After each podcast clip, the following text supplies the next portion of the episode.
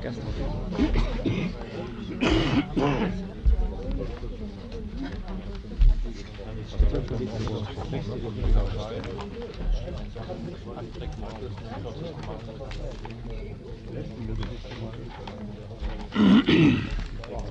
ja, es war, es war stundenlang.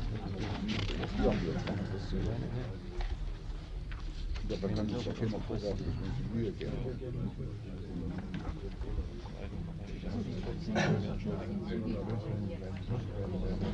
So, nimm bitte hier Platz, da ist ein Mikrofon, da kannst du dich.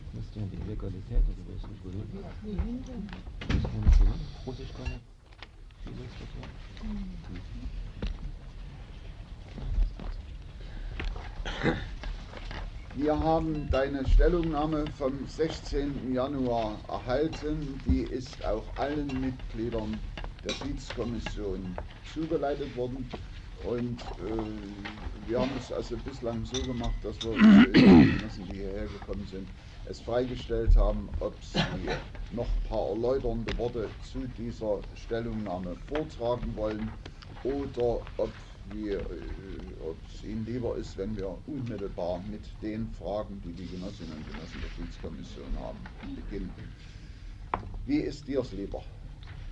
Also ich habe entsprechend der Bitte, das kurz und knapp darzulegen, hier gemacht.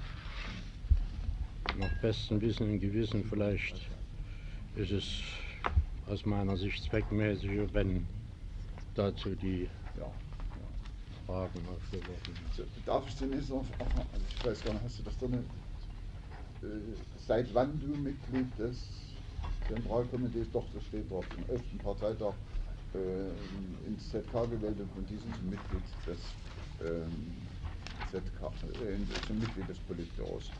Ähm, du bist also äh, doch schon geraume Zeit in der Parteiführung gewesen.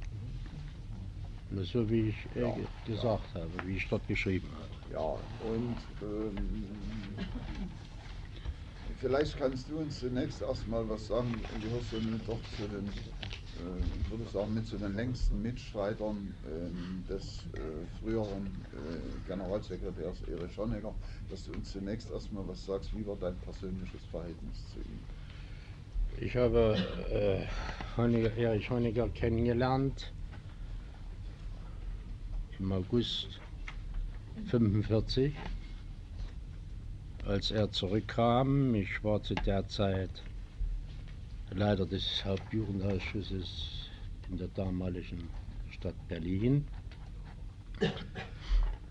Wurde dann auf einer Besprechung bei Ulbricht mit Honecker bekannt gemacht. Und dort wurde die Konzeption entwickelt, einen zentralen Jugendausschuss für die damalige sowjetisch besetzte Zone zu machen, für, der, für den äh, Honecker vorgesehen war.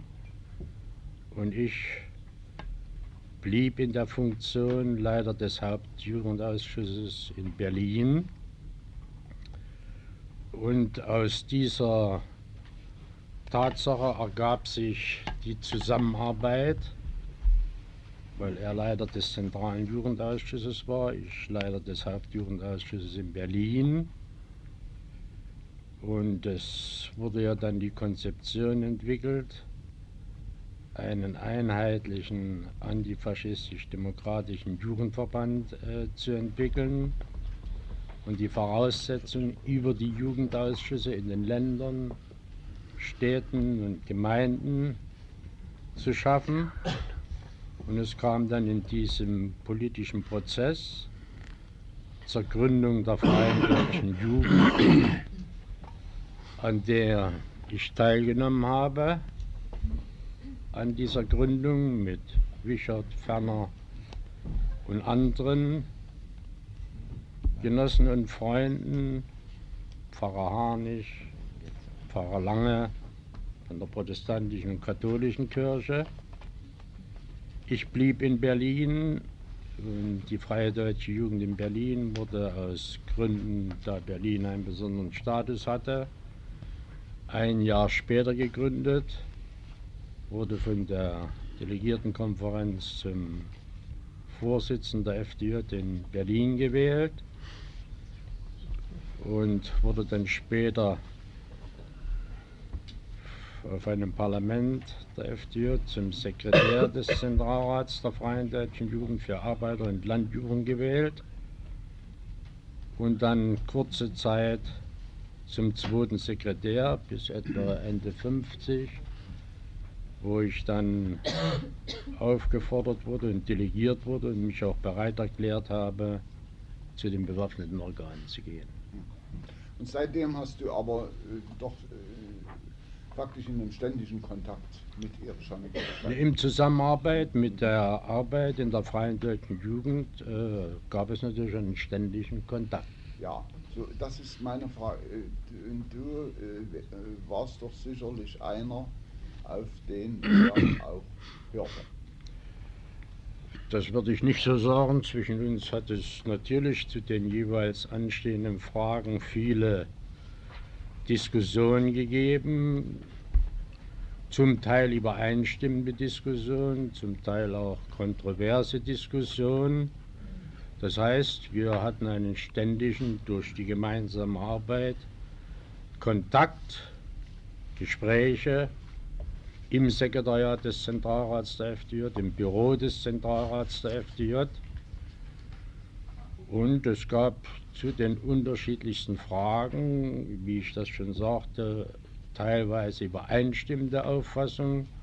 Es gab aber auch Diskussionen, politische Differenzen, die ausdiskutiert wurden und dann wurde im Sekretariat bzw. im Büro des Zentralrats der Freien Deutschen Jugend zu den jeweiligen Fragen die entsprechenden Entscheidungen oder Beschlüsse herbeigeführt. Gut, ich muss dir ehrlich sagen, also äh, diese Periode innerhalb der FDJ, die interessiert äh, wahrscheinlich die Schiedskommission relativ wenig.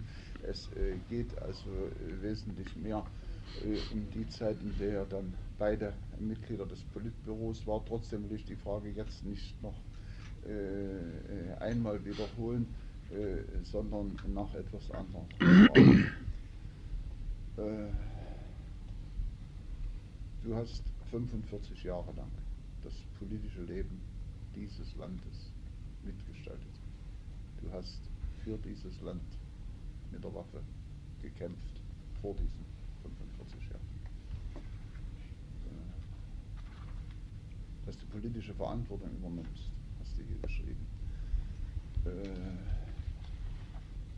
aber gestatte mir trotzdem eine vielleicht etwas emotional gefärbte Frage, aber die andere Genossinnen und Genossen hier schon anderen gestellt haben und die wir euch auch stellen müssen. Was empfindest du heute, wenn du den desolaten Zustand dieser Partei und dieses Landes siehst? Ich möchte dazu, zu dem, was ich geschrieben habe, erlaubt es zwei Bemerkungen machen. Ich fühle mich, wie ich das hier geschrieben habe, mitverantwortlich für die eingetretene Entwicklung. Ich möchte aber auch unterstreichen, dass ich zu unterschiedlichen Fragen allgemein gesellschaftlicher Natur, zu ökonomischen Fragen, in erster Linie seit ich seit dem 11. Parteitag Mitglied des Politbüros war, meine Meinung gesagt habe, dass ich oft sehr kontroverse Diskussionen hatte. Mit wem? Ich werde es, äh, Entschuldige, aber das ich werde es äh, äh, sagen. Vielleicht darf ich das an zwei Beispielen zeigen. Über die gesamtökonomische Situation, ausgewiesen durch Ziffern und konkrete Fakten, wurde das Politbüro nie vollständig informiert, weil es gab ja da die ökonomische äh, Kommission des Politbüros, zu der ich keine Beziehung hatte, mit der ich nichts zu tun hatte. Es gab aber zeitweilig zu Fragmenten der ökonomischen Entwicklung äh, Informationen und auch äh, Beschlussvorlagen. Und eine solcher, äh, ein solches Problem stand eines Tages und nach meiner persönlichen gründlichen Prüfung und Einschätzung habe ich dieses Material, was vom Genossen Kindermittag oder vom Kindermittag vor, damaligen Genossen Kindermittag vorgelegt wurde, in einer sehr heftigen, vielleicht in der Form nicht richtigen, aber doch heftigen, emotionellen Art und Weise als Schwindel und als Lüge zurückgewiesen. Daraufhin gab es eine sehr heftige Diskussion mit persönlichen Angriffen auf mich. Erstmal über die Art und Weise der Zurückweisung. Ich habe das auch belegen können aus der Sicht der Materialien, die mir zur Verfügung standen. Diese kontroverse Diskussion, die bis zu persönlichen Angriffen ging, wurde dann vom damaligen Generalsekretär kurzfristig abgebrochen. Er sagte, das ist keine Art und Weise, wie man miteinander verkehrt. Er hat dann mit mir einige Wochen nicht geredet, hat jeden Kontakt abgebrochen. Ich wurde dann bestellt zum Generalsekretär und wurde darauf aufmerksam gemacht, dass man sich hier einen, eines anderen Tones befleißigen muss. Und damit war sozusagen die Sache erledigt. Vielleicht ein zweites Beispiel. Ich habe am 22. August, das war der zweite Tag nach meinem Urlaub, auf der stattfindenden Sitzung des Politbüros, wo eine Tagesordnung vorlag, und zu meiner großen Überraschung und zu meinem Entsetzen gab es dort keine einzige Bemerkung zu den Erscheinungen, die mit der Ausreisewelle, die sich dann in Ungarn manifestierte, äh, behandelt wurde. Als die Tagesordnung, wenn ich mich mal so ausdrücken darf, abgehandelt war, habe ich darum gebeten, einen weiteren Tagesordnung zu behandeln. Mittag sagte, das hättest du vorher einreichen müssen. Wir sind mit der Tagesordnung zu Ende. Ich habe darauf bestanden, dass ich also das Wort bekomme und habe dann meine Einschätzung, so wie ich sie damals gesehen habe, über die Ursachen dieser Ausreisewelle, ich gebe das Stichwort Ungarn, Budapest, Botschaft und so weiter, dargelegt und habe dann aus meiner Sicht eine Reihe von Vorschlägen unterbreitet, was politisch und staatlich nach meiner Auffassung getan werden muss. Darunter solche Fragen, dass man überlegen muss, ob wir das ganze Ausreisegesetz vorschlagen zu überprüfen, die Grenzübergänge äh, äh, äh, erweitern, größere Möglichkeiten schaffen und dass wir, habe ich verlangt, das, die Sitzung war Dienstag, dass Ende der Woche eine klare Analyse und Einschätzung vorgelegt wird mit den entsprechenden Schlussfolgerungen, über die zu diskutieren ist und wo man dann äh, Vorschläge unterbreiten kann der Regierung, politische Vorschläge, damit wir aus dieser äh, schwierigen, komplizierten Lage herauskommen und eine neue, andere politische Atmosphäre schaffen. Die meisten Mitglieder und Kandidaten des Politbüros, das war mein Eindruck, äh, haben das sehr begrüßt. Mittag wollte es damit belassen, aber damit danach eine, äh, hatten alle das Bedürfnis, zu diesem Problem äh, zu diskutieren. Es gab dann eine sechs- bis siebenstündige äh, Diskussion, zum Teil kontroverse Diskussion. Aber der Haupttenor äh, der Diskussion war, dass man begrüßte, dass das von mir aufgeworfen wurde. Zu den von mir aufgeworfenen Vorschlägen wurden Ergänzungen gemacht, andere Vorschläge. Mittag hat dann die Diskussion zusammengefasst und hat gesagt, es war ganz gut, dass Kessler das aufgeworfen hat. Über die konkreten Vorschläge äh, kann man jetzt nicht äh, abstimmen oder beschließen, weil die im Einzelnen geprüft werden müssen. Und das Sekretariat wird sich am nächsten Tage, also Mittwoch, äh, damit beschäftigen und wird konkrete Entscheidungen und Beschlüsse vorbe äh, vorbereiten und fassen. Und damit war die Diskussion beendet. Am Mittwochnachmittag rief mich dann der Genosse Herger an und erklärte mir, dass er sehr begrüßt, dass ich äh, mit dieser Diskussion begonnen haben, habe, weil das dringend erforderlich war.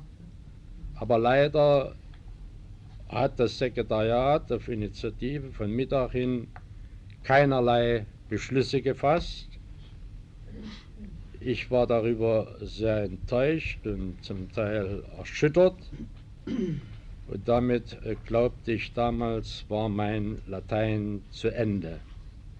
Ich wollte also an diesen Beispielen zeigen, dass ich äh, in nicht wenigen Fällen versucht habe, aus der Kenntnis und den Tatsachen, die mir zur Verfügung standen, zu den einzelnen Problemen meine Meinung zu sagen. Teilweise fand ich gehört, fanden sie ihren Niederschlag in den Beschlüssen, teilweise wurden sie zurückgewiesen. Das meine ich damit, wenn ich hier also in meinem Material, was ich hier entsprechend dem Wunsch zur Verfügung gestellt habe, äh, dort, wo ich glaubte, dass die Dinge nicht in Übereinstimmung stehen mit den Notwendigkeiten, mit den gesellschaftlichen Bedürfnissen, meine Meinung offen, oft kontrovers mit anderen Genossen oder Mitgliedern des Politbüros dargelegt habe. Ich kann mich erinnern, es gab eine Diskussion über das Auto, Wartburg. Ich kannte früher die ganze Problematik nicht, weil ich ja nicht Mitglied des Politbüros war. Ich kannte auch die Zusammenhänge nicht. Es gab eines Tages eine Vorlage, dass die dafür kompetenten Genossen für die Weiterentwicklung dieses Autos nochmals 2,8 Milliarden Mark einforderten, was sie auch im Einzelnen belegten. Ich habe versucht, mich mit der Angelegenheit vertraut zu machen, Materialien und Beschlüsse, die es früher gab, standen mir nicht zur Verfügung. Und ich habe äh, dort in dieser Diskussion als einziger zum Ausdruck gebracht, dass ich dieser Vorlage nicht zustimme, ohne dass eine genaue Analyse vorliegt, wieso es überhaupt zu dieser Situation kam und wofür diese 2,5 oder 8 Milliarden, ich weiß das jetzt nicht mehr so genau, notwendig sind. Darauf setzte eine heftige Diskussion ein. Mittag unterstellte mir, dass ich die Zusammenhänge nicht kenne und darum meine Fragestellung deplatziert sei. Ein Teil der Genossen unterstützte mich. Die Vorlage wurde zurückgewiesen mit der Entscheidung, dass der Gesamtzusammenhang dargestellt werden muss, bevor man einer solchen äh, Schlussvorlage mit solch großen materiellen und finanziellen Auswirkungen äh, zustimmen kann. Ich möchte auf ein anderes Beispiel verweisen. Es gab. Ich würde sagen, das, das Bitte schön. dann. Vielleicht können wir dann unseren Genossinnen und Bitte Genossen, schön. Genossen Moritz hat sich schon gemeldet, erstmal Gelegenheit zur Frage geben, zur Fragestellung geben. Genosse Kessler, wir sind die Veröffentlichungen der letzten Tage unter der Überschrift Amtsmissbrauch und Korruption, Inanspruchnahme von Partei oder vielleicht noch anderen Mitteln für persönliche Belange für Reisen bekannt.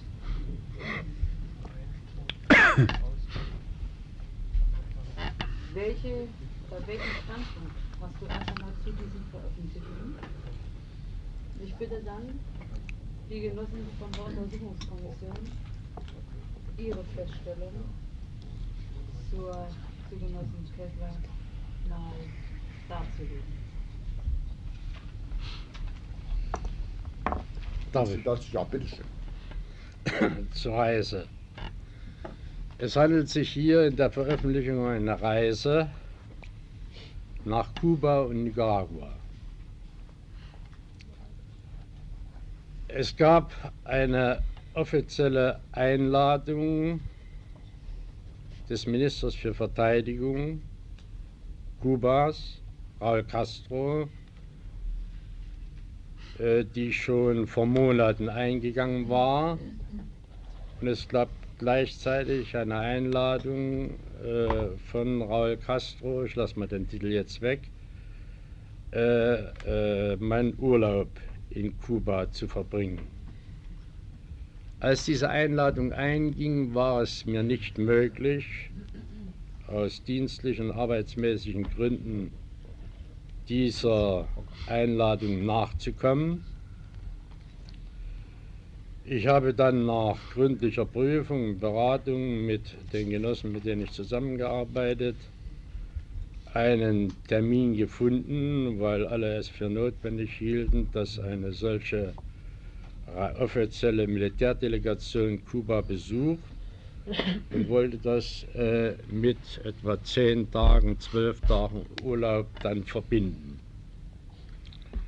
Ich habe dazu, wie das die Ordnung vorschrieb und auch die Praxis war, eine offizielle Vorlage im Politbüro eingebracht mit entsprechender Begründung. Dieser Vorlage wurde zugestimmt und es war beabsichtigt, zu diesem Zeitpunkt diese Reise anzutreten.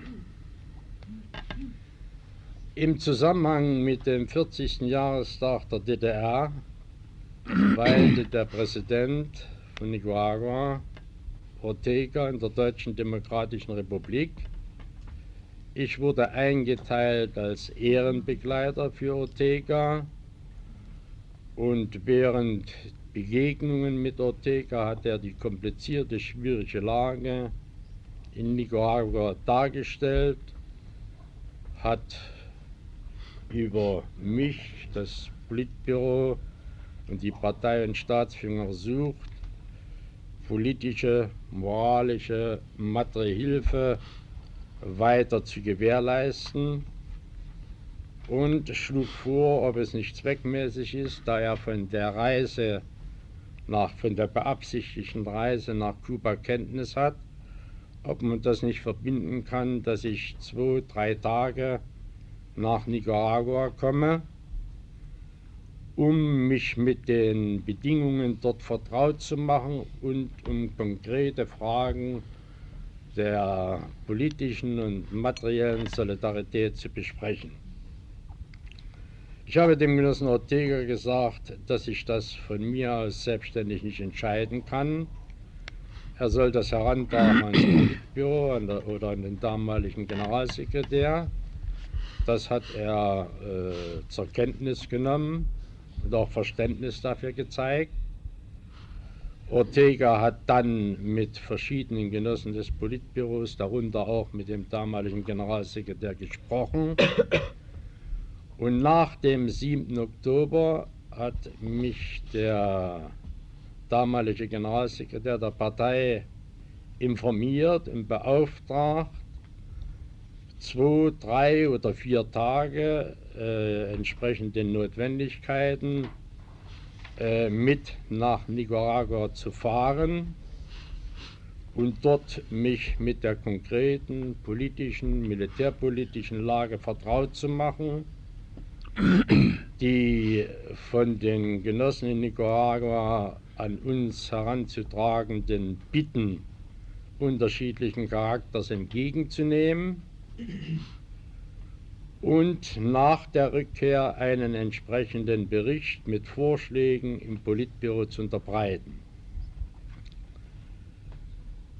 Ich bin Donnerstag äh, auf dieser Reise, äh, äh, Donnerstag dieser Reise angetreten. Am Dienstag war Politbüro. Ich habe nochmals mit dem damaligen Generalsekretär, mit äh, Genossen Krenz und mit Genossen Stoff darüber gesprochen, ob es jetzt richtig ist und zweckmäßig ist, diese Reise anzutreten. Alle drei haben gesagt, du musst diese Reise antreten, weil die Genossen von Nicaragua, wir haben das dem Präsidenten versprochen und demzufolge habe ich diese Reise angetreten. Ich bin Donnerstag, wenn ich nicht irre, nach Kuba geflogen mit der Absicht, die Militärdelegation in Kuba zu leiten und dann einige Tage Urlaub dort zu machen. Ich bin einen Tag in Kuba geblieben persönlich, weil das äh, mit den Genossen in Nicaragua nicht anders ging. Bin dann am nächsten Tag drei Tage nach Nicaragua geflogen, habe dort Gespräche im Ministerium für nationale Verteidigung durchgeführt, habe mit dem Vizepräsidenten äh, von Nicaragua gesprochen, weil der Präsident war plötzlich und aus mir äh, unbekannten Gründen in arabische Staaten gefahren Gut, vielleicht kannst du das kurz machen. habe mir Truppenteile angesehen und als ich den Rückflug nach Kuba plante, erreichte mich ein Fernschreiben, dass ich sofort in die Deutsche Demokratische Republik zurückzukehren habe. Näheres werde ich also bei meiner Rückkehr erfahren. Ich bin dann von Nicaragua nach Havanna geflogen. In Havanna, als ich ausstieg, weil dort Rast war, wo also Benzin aufgefüllt werden musste und so weiter und so weiter, stand an der Gangway äh, Fidel Castro, der mich dort empfangen hat, der mich dann bat, ob ich ein äh, paar Minuten Zeit hätte, mit ihm zu reden. Ich habe diese Bereitschaft erklärt. Er hat mir die Situation und Lage in Kuba geschildert. Er hat mich gefragt, wie die Situation in der DDR ist. Entschuldigung bitte, Genosse Kessler, ich habe mir als Frau mal sagen lassen, in, bei der Armee gibt es sowas wie militärische Kürze. Ja, dann werde ich das kurz machen. Und bin dann nach dieser Unterredung mit Fidel Castro zurückgeflogen. Äh, bei meiner Ankunft wurde mir gesagt, dass gestern, also am Tag vorher, das Politbüro getagt hat und entschieden wurde, der, äh, dass Honecker abgelöst wird und dem ZK vorgeschlagen wird, Grenz zum Generalsekretär zu berufen und dass am nächsten Tag diese ZK-Sitzung stattfand. Man hat mir auch die Einladung übergeben und so ist diese Reise zustande gekommen. War das deine Frage oder? Ich habe keine Uni. Ich, habe, ich hätte die Militär... Ausschließliche Dienstreise. gewesen, so würdest du das in Kurzfassung gesagt Ja, ich hätte aber, wenn ich nicht zurückgerufen wäre, nach der offiziellen Militärdelegation in Kuba einige Tage in Kuba Urlaub gemacht. So, äh, jetzt seid ihr am Zuge, Genosse Breit und Genosse Schulz. Äh, Du hast eine Frage gestellt, die muss erst mal beantworten lassen. Bitte schön. Ja, man muss dazu Folgendes sagen, dass äh, bei uns in der Kommission Hinweise eingegangen sind hinsichtlich Machtmissbrauch und Korruption, die sich in erster Linie nicht auf Reisen, sondern auf äh, den Bau und die Nutzung des Eigenheims Genossen Kessler bezog. Diese Anschuldigungen waren so massiv, dass wir äh, letztlich auch aufgrund der Kompetenz diese Unterlagen der Militäroberstaatsanwaltschaft übergeben haben. Nach Prüfung der Sachverhalte wurde deshalb gegen Kessler ein Ermittlungsverfahren eingeleitet. Die Gründe dafür sind Missbrauch von Dienstbefugnissen beim Bau des von ihm genutzten Einfamilienhauses durch Überschreitung der geplanten Bausumme die betrug ungefähr 450.000 Mark, so um 700, 450.000. Überschreitung? Überschreitung um 718.000 Mark. Und zwar in erster Linie rückzuführen auf, auf die persönlichen Wünsche, die dort immer äh, realisiert werden mussten und die auch wiedergegeben waren. In erster Linie auch maßgeblich äh, immer initiiert durch die Frau Kessler. Aber letztendlich hinsichtlich der Entscheidung lag ja die Sache bei Minister. Des Weiteren wegen der Erteilung der Zustimmung zur missbräuchlichen Anwendung der LVO beim Bau einer Heizungsanlage für das Haus seines Sohnes. Also es darum, ihn an die Fernwärme anzuschließen, weil das ja auch bequemer ist. Und drittens wegen der Unterhaltung des Jagdgebietes in Hintersee, für welches ab 1986 12 Millionen Mark aus dem Verteidigungshaushalt bereitgestellt wurden. Das sind etwa die Sachen, die seitens der Militärstaatsanwaltschaft geprüft werden. So, bevor ich dazu das Wort gebe, ich muss in Norenberg. 12 Millionen. Du kommst ja von der Armee. Ja, eben deswegen, Genosse Kessler. Und sicher werden alle hier äh, besonders vielleicht nachfühlen, wie es in mir aussieht. Ich habe auch äh, den Brief des Oberst Müller mitgebracht. Ich hoffe, Sie haben ihn inzwischen äh, gelesen. Und das sind etwa die Gefühle, die uns bewegen, die wir ja 20 und mehr Jahre für diesen Staat man kann es ruhig so sagen, aufgeopfert haben. Und deswegen drei Fragen, die sich auch aus dem ergeben, was Sie hier gesagt haben. Das erste Problem zu dieser Dienstreise. Wir haben uns alle damals die Frage gestellt, wie in dieser Situation, ich sag's mal so krass, wo das Vaterland in Gefahr war und wo laut Ihrem Befehl auch viele Offiziere in der Dienststelle schlafen mussten, um den diensthabenden System Genüge zu tun diese Reise angetreten haben.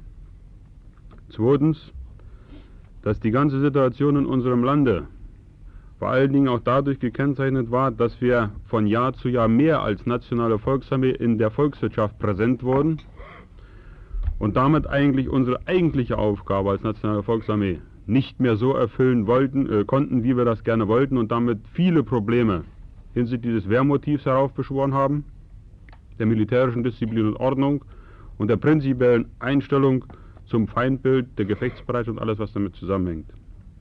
Und die dritte Frage, die uns bewegt in vielen Fragen, wie Sie noch mit 65 Minister werden konnten oder warum Sie noch mit 65 gesagt haben, obwohl Ihr Gesundheitszustand, den kannten wir ja auch alle, auch nicht der beste war damals schon, warum Sie das nicht damals abgelehnt haben, diese Verantwortung, diese hohe Verantwortung noch zu übernehmen.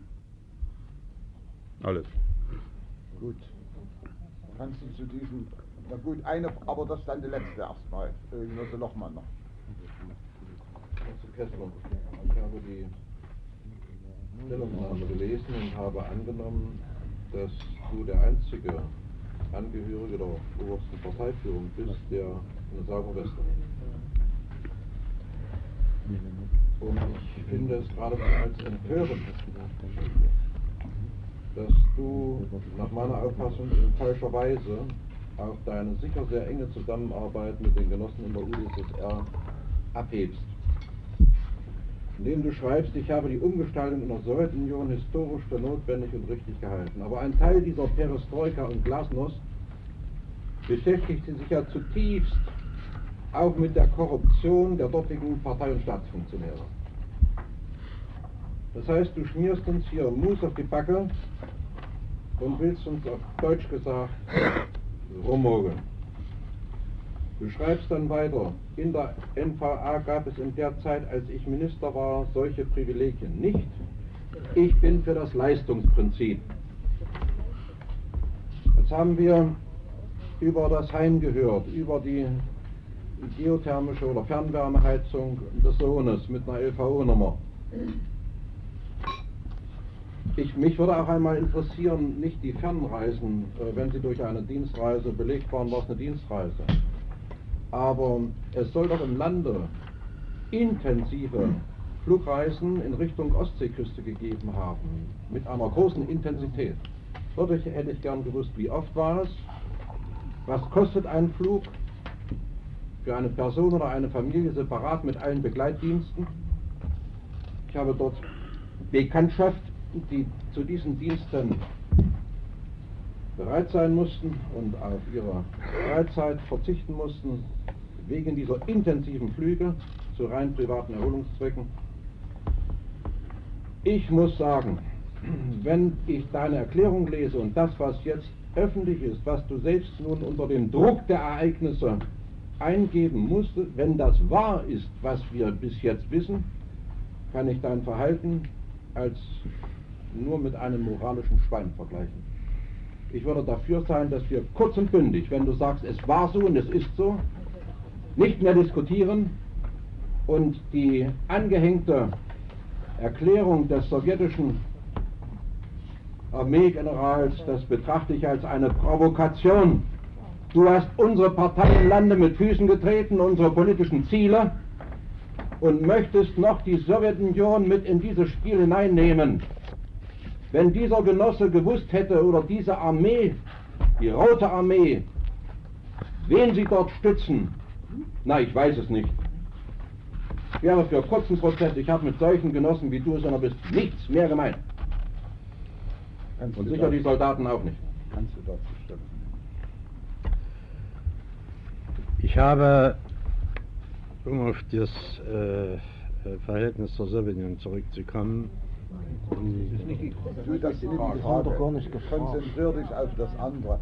Vielleicht darf ich dir das nochmal noch mal, noch mal erläutern, damit du weißt, vor wem du hier sitzt und weshalb uns das alles so schwierig fällt.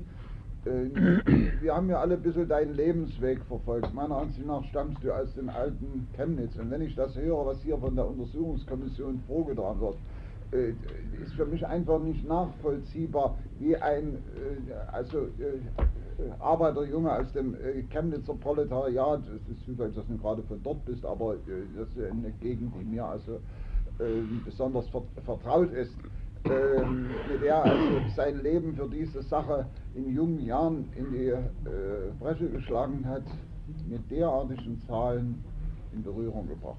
Ich muss dir eines sagen. Wir sind hier gewählt worden vom Parteitag.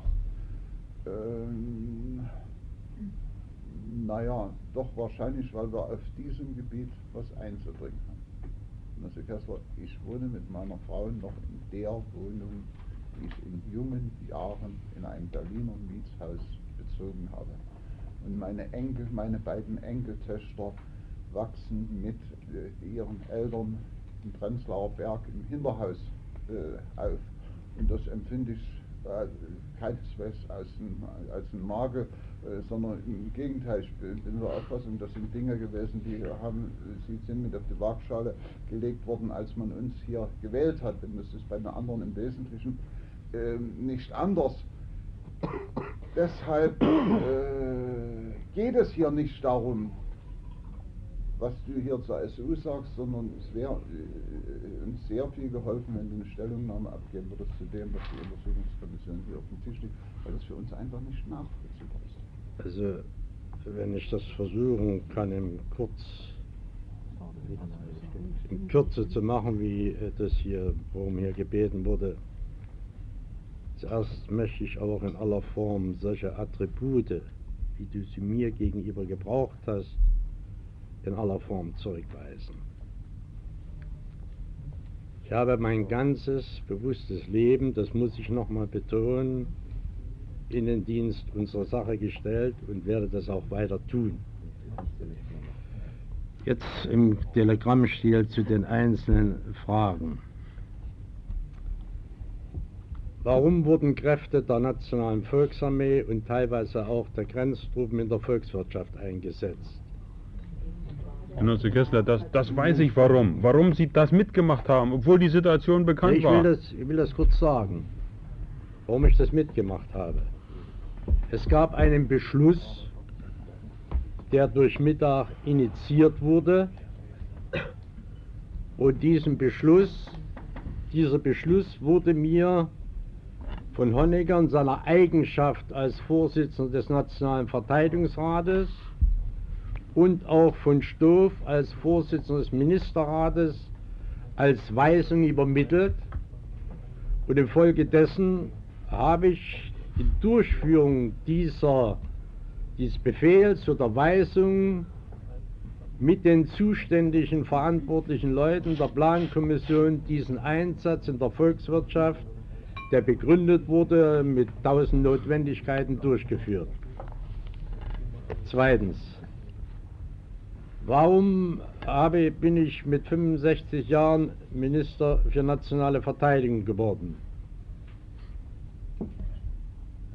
Es wurde die Frage aufgeworfen, ich äh, man hat mir gesagt, du bist also vom Standpunkt deiner Erfahrung kompetent.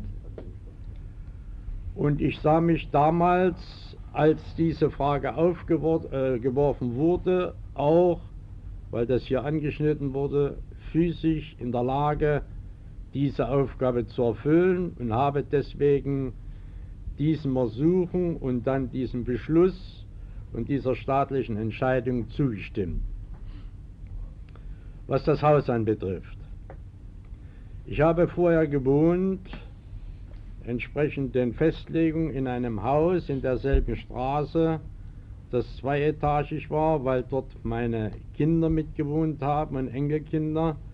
Dieses Haus wurde nach dem Weggang der Kinder, weil sie ihre eigene Behausung hatten, zu groß und die Absicht, äh, wie es gab einen Plan noch unter Hoffmann, diese Straße also weiter auszubauen, aber nicht mit Hochhäusern, sondern mit Einzelhäusern. Und eines dieser Häuser habe ich gebeten, als Flachbau zu machen. Und in diesem Haus bin ich, in dieses Haus bin ich eingezogen und wohne also dort zur Miete. Ich habe weder eine Datsche noch sonst irgendetwas. Und im Zuge des Baus ist das Haus richtigerweise, wie das gesagt wurde, um diese Summe äh, höher gekommen. Das ist nicht durch mich veranlasst worden. Gegen mich ist ein Ermittlungsverfahren eingeleitet worden, wo das im Einzelnen untersucht wird. Und ich habe dort zu den einzelnen Fakten, die mir dort vorgelegt wurde, äh, soweit mir die Unterlagen zur Verfügung steht, Stellung genommen. Das will ich hier im Einzelnen nicht ausbreiten. Was die Wohnung oder das Haus meines Sohnes anbetrifft, das ihm gehört, das sein Eigentum ist, es wurden dort äh, für alle anderen anliegenden Häuser, wo auch andere Häuser, die nicht der Armee gehörten, das Bedürfnis besteht, die Heizungskanäle zu nutzen.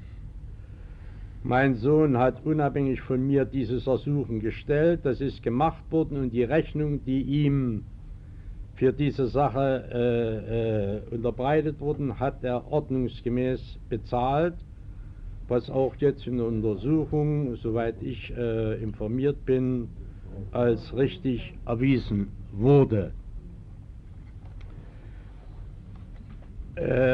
Ein Wort zur Frage der Umgestaltung. Ich stehe zu dem, was hier in meinem Bericht an die Schiedskommission zum Ausdruck gebracht wurde, dass ich von Anfang an die Umgestaltung in der Sowjetunion für richtig und für notwendig gehalten habe und halte und während meiner gesamten Tätigkeit diesen Standpunkt, wo immer ich die Möglichkeit hatte, vertreten habe gegenüber sowjetischen Genossen, bei uns und auch in anderen Gremien, und ich stehe auch heute zu diesem äh, Standpunkt und halte es auch heute für richtig, dass ich, wie das auch äh, äh, bei verantwortlichen sowjetischen Genossen zum Ausdruck kommt, zu dieser oder jener Maßnahme, die im Zusammenhang mit der Umgestaltung äh, durchgeführt wurde oder in Angriff genommen wurde, hier und da auch meine eigenen Vorstellungen, meine eigenen Gedanken habe. Das uns aber einleitend schon gesagt. Ich würde sagen, äh, das ist, glaube ich, mein gutes Recht. Ja, ja, aber das würden wir auch unterstellen. Binnenflüge und LVO-Nummer der Heizung hätte ich gerne nochmal. Bitte schön? Die Binnenflüge privater Art und die LVO-Nummer der Heizung des Sohnes. Da ging es nicht um die Rechnung, sondern um die LVO-Nummer. War sie berechtigt? Die LVO-Nummer äh, äh, habe ich nicht festgelegt. Da das für mehrere Häuser und Grundstücke gemacht wurde, darunter auch für Häuser der Armee, glaube ich, dass die Leute, die das damals so festgelegt haben, rechtsmäßig gehandelt haben. Wenn nicht, muss man das also im Einzelnen untersuchen. Das äh, kann ich dazu sagen. Zu Flügen in der Republik.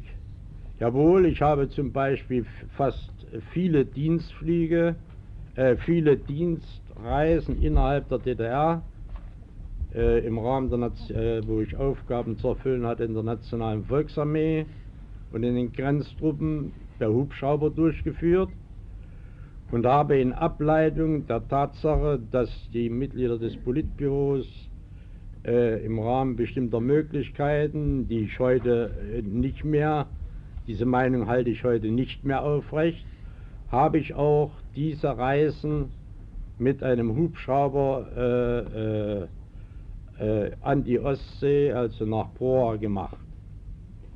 So, ich will nur noch eins sagen. Du hast gehört, der Genosse Lochmann hat beantragt, deine Mitgliedschaft in der Partei heute zu beenden. Hast du dazu etwas zu sagen? Ich möchte dazu vielleicht vier Sätze sagen. Ich kann mich damit nicht einverstanden erklären, weil ich nach wie vor der Meinung bin, dass ich die mir durch meine Zugehörigkeit zur Partei, seit ich zur Partei gehöre, gewissenhaft und entsprechend den Festlegungen der Partei, den Festlegungen der führenden Gremien gewissenhaft durchgeführt habe. Ich möchte zweitens erklären, dass ich wann und wo auch immer alle meine Kräfte einsetzen werde, um das, was die Partei vorhat, bei der revolutionären Erneuerung unserer Republik, bei ihrer eigenen Erneuerung unterstützen werde. Natürlich, wie alle Mitglieder unserer Partei oder Nichtmitglieder unserer Partei, mit den notwendigen eigenen Überlegungen äh, äh, versuche zu konfrontieren. Und dass ich mir auch, wenn die Schiedskommission, deren Bedeutung ich sehr wohl verstehe und deren Rechte ich sehr wohl äh, begreife, mir äh, das Recht vorbehalte, gegen eine solche Entscheidung, sollte sie so gefällt werden, äh, entsprechenden Einspruch zu erheben. Ja, bitteschön. Genosse Kessler, erhältst du diese Begründung noch aufrecht, wenn du dich selber erklärst hier, dass du eine große Mitverantwortung trägst für die entstandene Lage in der Republik? Sowohl in politischer als auch in ökonomischer äh, Sicht, dass die Republik an den Abgrund gewirtschaftet wurde. Durch die Mitglieder des Politbüros, der du, dem du ja auch an, an, angehörtest. Ich habe mich, wie ich zum Ausdruck gebracht habe, den entsprechenden Beschlüssen des damaligen Politbüros angeschlossen, habe mich mit ihnen identifiziert. Ich habe mich auch mit der Erklärung identifiziert, die einige frühere Mitglieder des Politbüros dem Sonderparteitag vorgelegt haben, habe mich auch bekannt zu den kritischen Bemerkungen des Sonderparteitages zu dieser Erklärung. Insofern trage ich politische Verantwortung mit. Was die ökonomische Verantwortung anbetrifft, so glaube ich, und das ist meine tiefe Überzeugung, muss man das äh, differenziert sehen.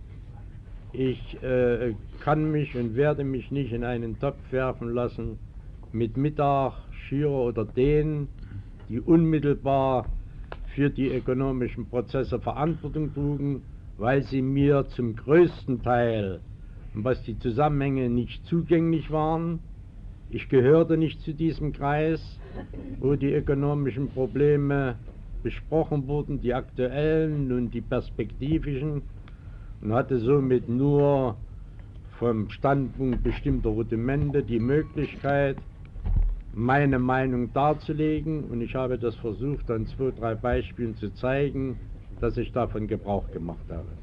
Gut, du betrachtest deine Frage sicherlich als beantwortet.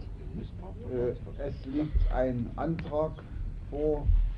Äh, können wir uns darauf einigen, dass wir jetzt über diesen Antrag äh, abstimmen, wobei ich dir schon sage, wenn dem Antrag entsprochen wird, äh, du kannst natürlich Einspruch einlegen, das ist zwar schwierig an wen, möglicherweise an den Parteitag, denn wir sind vom Parteitag äh, äh gewählt, aber ich meine, kannst du natürlich adressieren an wen du willst.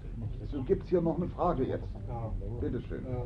bei deiner Stellungnahme zu diesem Bericht der Untersuchungskommission bist du auf eins nicht eingegangen. Du bist auf deinen, deinen Hausbau eingegangen, auf die Heizung, nur auf eins nicht. Und das ist für mich jetzt entscheidend, bevor ich abstimmen kann, die Frage des Jagdhalses. 12 Millionen Oh, ich bitte um Entschuldigung.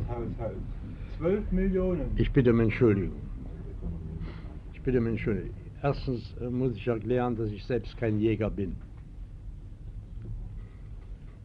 Äh, die äh, Jagdwirtschaft, die nicht von mir initiiert wurde, weil ich kein Jäger bin und sicher auch keiner werden werde, bestand bereits. Mir hat die Art, wie dort vor meiner Amtsübernahme Jagd betrieben wurde, von jeher nicht gepasst.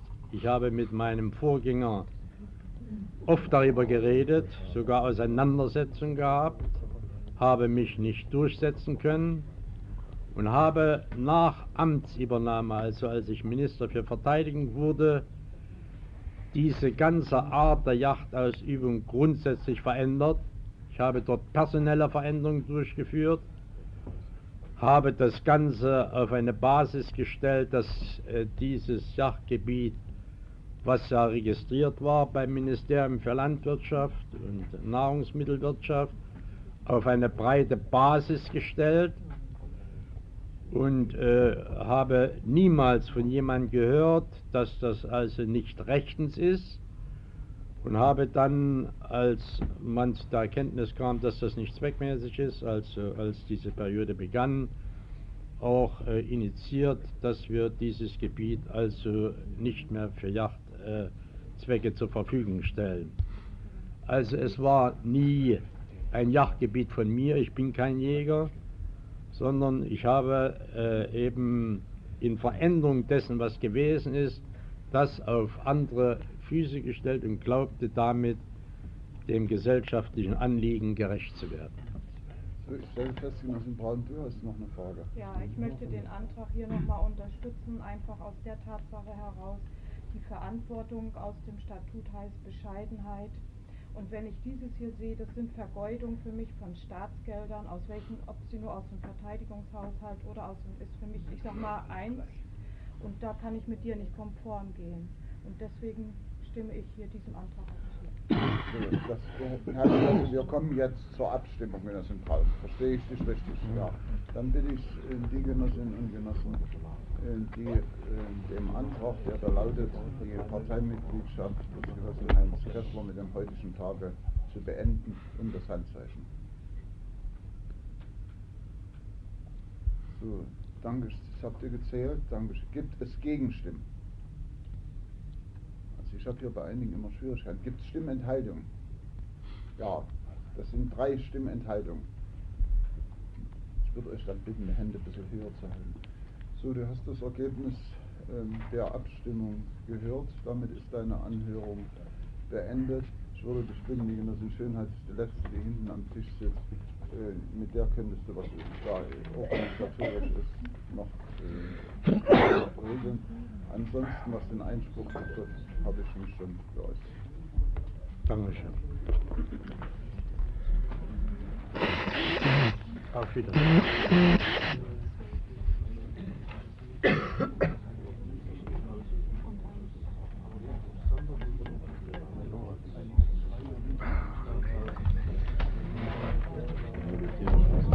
aber sag mal, darf ich noch mal eine Frage stellen?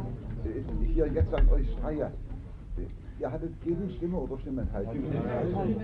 Ja. Es kann mich nicht dann Aussage gegen Aussage. Ja. Klar, ob er mal oder ob ihr mal also jetzt muss ich dazu Ja, sagen, die, aber das hatte ich von vornherein befürchtet, Äh, dass mit der Anwesenheit der Untersuchungskommission äh, das ganze, das ganze Schwergewicht wegkommt von der politischen Verantwortung. Hm, Manfred hat es ja vorher schon gesagt. Das kommt dann hin zu den kriminellen Dingen Und denn wir sind in erster Linie äh, hier als Schiedskommission berufen, dazu darüber zu entscheiden, welche politische Verantwortung sie haben. Aber dem müssen wir natürlich ins Auge sehen. Wenn, wenn ihr könnt dürft abstimmen, wie ihr wollt, ich wollte bloß mal wissen, worum es geht. Hm? Äh, Dann ist natürlich, wenn ich ihm unterstelle, dass er hier die Wahrheit sagt, dass er einer derjenigen war, die dagegen gesprochen haben. oder überhaupt die, an, die Sitzung am 22.08. erst initiiert hat, was noch kein anderer bisher für sich in Anspruch genommen hat. Denn alle wurden ja, alle, die bisher zurückgetreten sind, haben zum Ausdruck Müssen, darf ich euch eins sagen, es gab viele Leute im Lande, nee, es gab im, Leute im Hause, Zentralkomitee, die außerordentlich glücklich waren, dass gerade dieser Mann zu dieser Zeit weit, weit weg war. Denn als Mirke schon lange auf der Seite von Krenz stand, war das noch der engste Freund von Honecker. So, sag mir doch mal eins. woher hast du Ja, sag mir doch mal eins. Warum gibst du solche Erkenntnisse, die du hast, Ja, nicht vorher uns kund? Woher Nicht soll ich das? beeinflussen. Ja, Nein, nein, nein, vernünftig. Ja. Das ist doch pure Sache und keine Ja, Beeinflussung. warte mal hier. Ich habe ein Grundproblem. Ja. Arbeit. Nochmal, ich habe ein Grundproblem. Unsere gesamten Anhörungen. Wir haben es bis jetzt einigermaßen mit Anstand verstanden. Das Grundproblem besteht, besteht darin, dass uns als Information vorliegt eine subjektive Darstellung des jeweiligen Politbüro-Mitgliedes und wir keine Möglichkeit haben, die objektive Seite äh, in Erfahrung zu bringen. Ja, und wir sind auch hier wieder in der Anhörung angewiesen auf subjektive Aussagen der, der Befragten. Das ist eigentlich das Aber Grundproblem. das ist eine Tragik der Aber ganzen Schiedskommission jetzt beim Anlaufen. Bloß ich muss euch Ich sagen, muss auch sagen, es gibt auch kein wörtliches Protokoll über die Sitzung des Politbüros. Das, 22.8. das, war, das war nicht üblich. Äh, äh, Protokolle, woraus hervorgeht, welcher Genosse, nur Beschlussprotokolle. welcher Genosse welche Position. Es gibt nur Protokolle mit Beschlussfestlegung. So, das muss man dazu sagen. Und insofern, was der Günther sagt, das ist in, das wird bei uns im Hause gesagt, dass die zweite Politbürositzung äh, mit der Ablösung von Honecker nur zustande kommen konnte, weil Kessler in Nicaragua war. Äh, aber wie weit, da können wir an Egon Krenz vielleicht sagen. Ich weiß nicht. Darf ich nochmal. Du hattest noch was, geht weiter. Ich habe nur eine Bitte, vor allem an Genossen Lochmann. Bei aller, bei allen Emotionen, wir sollten uns nicht zu solchen Äußerungen hinreißen. Ja, also ich. Hm. muss sagen, nötig. das- ach Eile ist jetzt gar nicht hier. Äh, Dem war ich auch Doch, dankbar, hier. dass du dich jetzt zurückgehalten hast. Denn Dir erkenne ich, dir sehe ich doch an, wie das Temperament mit dir durchgeht. Das ist beim Geno- Genosse Lochmann anders. Genosse Lochmann, wenn ich hier Vorsitzender Richter eines Gerichts wäre, hätte ich sagen müssen, also Moment mal hier und so. Aber das bin ich hier nicht, ich bin hier in der Partei und äh, deshalb... jemand, der uns um eine Million bringt und Ja, uns dann noch belügen will und sagt, ich habe keine Privilegien gehabt. Was ist denn das nun? Was ist denn das nun? Ja, Ja, liebe Ich auch nicht. Ich bin auch kein Jäger. Liebe Genossen, ich möchte darauf aufmerksam machen. Im, zur Stunde geht es um die Existenz unserer Partei. Und wir streiten uns hier um Formfragen. Entschuldigt, ich bitte euch herzlichst, erfüllt eure Aufgabe, die darin besteht, die Partei sauber zu machen. Zumindest einen Teil jetzt. Und macht das knapp und kurz und lasst nicht so ein Geschwafel zu. Ich schäme mich, das mit anhören zu müssen. Naja, also schämen, so weit wird es nicht gehen. Also ich würde sagen, wir sind, äh, wir sind bis jetzt ganz gut über die Runde gekommen. Denn lieber Manfred, du musst natürlich auch eines sehen. Du hast seit geraumer Zeit mit den Leuten unter einem Dach gearbeitet. Hier kommen welche, äh, äh, nicht bloß aus, von irgendwo aus Berlin, sondern von äh, aus den finstersten Gegenden. Jawohl, Also, ja, ja, ist das? Ihr habt uns eingeschätzt. Wer ist das? Sachsen. Bitte schön. Ich denke, ich denke doch, auch wenn wir uns knapp halten wollen, dass es wichtig ist, diese Äußerungen zu hören, egal wie wir sie Moment einordnen. Wir werden an der Basis Ja, sicherlich, sicherlich, ja. Für mich gab es hier heute wichtige Erkenntnisse, woran wir gescheitert sind. Ja, ja, Mich berührt am meisten das, was uns der Genosse Dolos gesagt hat. Das ist eigentlich das Aus gewesen für ein normales Funktionieren unserer Parteiarbeit. Ja? Und wir konnten unseren Genossen keine Antworten geben. Ist hier vorhin gesagt worden, wenn ich am Montag wiederkomme, kann ich meinen Genossen genau sagen, warum ich ihnen monatelang keine Antwort geben konnte. Und deshalb denke ich, wir nehmen so viele Erkenntnisse mit. Ich habe während des Parteitages versucht, an vielen Gesprächsrunden teilzunehmen, bei Schabowski, bei Krenz. Ich kenne schon viele Äußerungen. Und ich würde mir wünschen, Sie bringen das hier heute über die zweite Tagung des Politbüros, als es um entscheidende Fragen ging. Da gibt es Äußerungen auch zu Kessler und so weiter. Ich denke, so etwas müssen wir wissen.